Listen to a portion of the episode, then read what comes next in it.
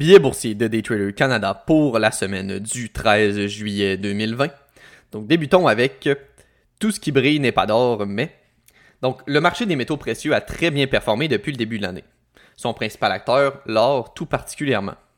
En effet, la populaire valeur refuge est en hausse de plus de 19% pour l'année, en voie de dépasser son haut de tous les temps.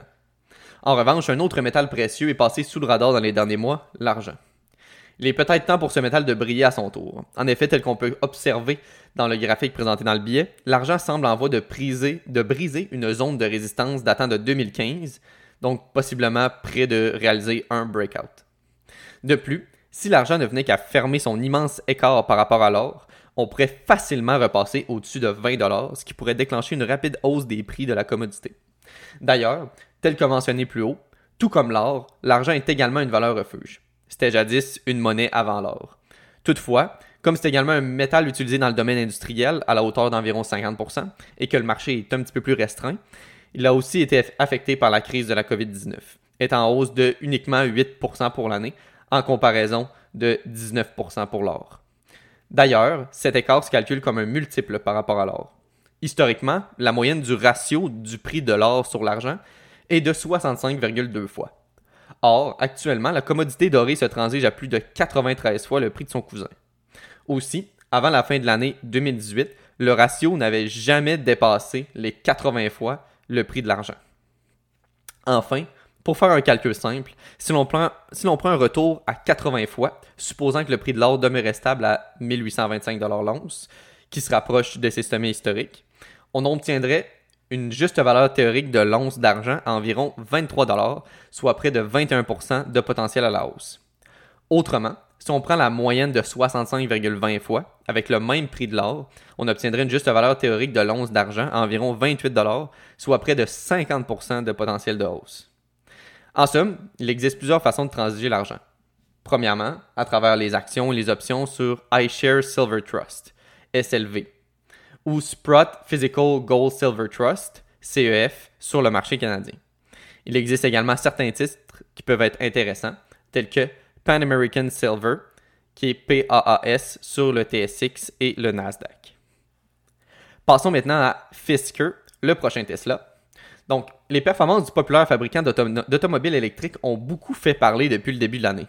Beaucoup pensent que la valorisation du titre tend, vers l'absurde. Tesla et Elon Musk ont encore une fois défié les scénarios les plus optimistes en produisant un rendement pour l'année à ce jour de plus de 250%. Or, selon plusieurs, le titre est maintenant à plus de 1400 US. Celui-ci aurait déjà beaucoup donné pour l'année. Naturellement, c'est encore à confirmer, on ne sait jamais avec ce genre d'entreprise.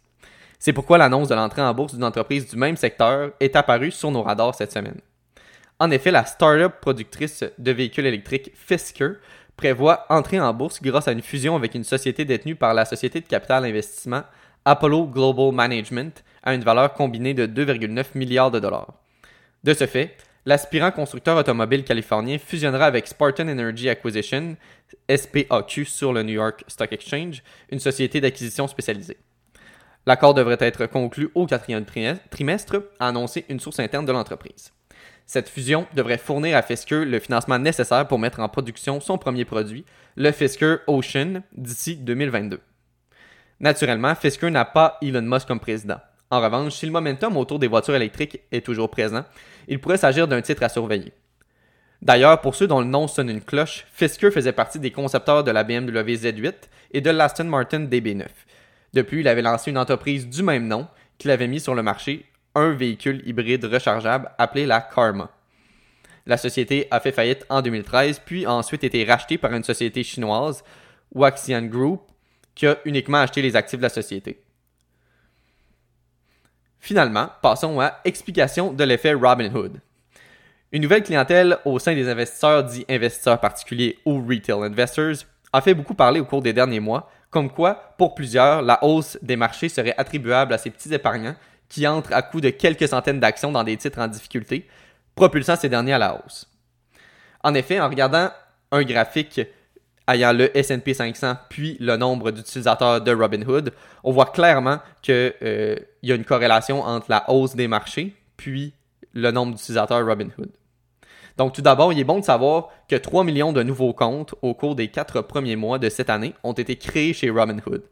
Selon l'entreprise, environ la moitié de ces nouveaux comptes étaient de nouveaux investisseurs. De plus, bien que non disponible au Canada, on peut comparer Robinhood aux plateformes de trading à faible coût telles que Questrade et Wealthsimple qui ont aussi signalé une augmentation de leur nombre de nouveaux utilisateurs. De ce fait, il est bon de noter que même si le nombre d'investisseurs Robinhood a grimpé en flèche, ces investisseurs ne représentent qu'un faible pourcentage du marché et des transactions globales. Selon les données de Craig Taylor de Purpose Investments, la participation des investisseurs particuliers représente actuellement environ 25% du volume du marché américain. Le véritable joueur d'importance dans le marché actuel est plutôt les algorithmes.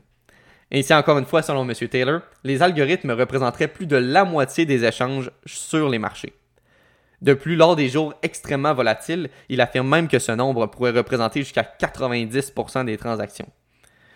Ces données ont été confirmées par le Financial Times en 2012. Donc, tel qu'on peut voir dans un graphique illustré dans le billet, on a environ 65% en 2012 de l'ensemble des volumes qui est transigé à travers des algorithmes. Donc, la tendance actuelle qui est à la hausse de, du nombre d'algorithmes sur les marchés, ça pourrait être totalement plausible euh, que ça ait encore augmenté.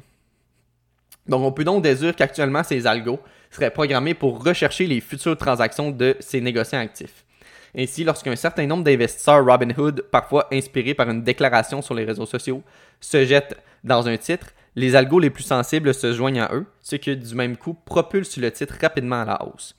Cette activité accrue dans un titre peut négocier, attire alors plus d'algos, attirant parfois d'autres investisseurs de détail et crée un effet d'entraînement. L'activité engendre l'activité, ce qui commence comme un nombre réduit d'investisseurs qui négocient de, petites sommes, devient un important mouvement à cause des algorithmes. Donc, pour ceux qui seraient intéressés à suivre l'activité des investisseurs Robinhood, il existe le site robintrack.com qui permet de le faire. En somme, bien que tout semble bien se dérouler pour le moment, la bourse a toujours été reconnue comme un mécanisme d'humilité. C'est-à-dire que ceux qui se pensent imbattables sont souvent ceux qui se font le plus mal. Ainsi, pour les investisseurs, la prudence est toujours de mise. Bonne semaine à l'ensemble de nos auditeurs. C'était Nicolas Gauthier pour le billet boursier de Daytrader Canada.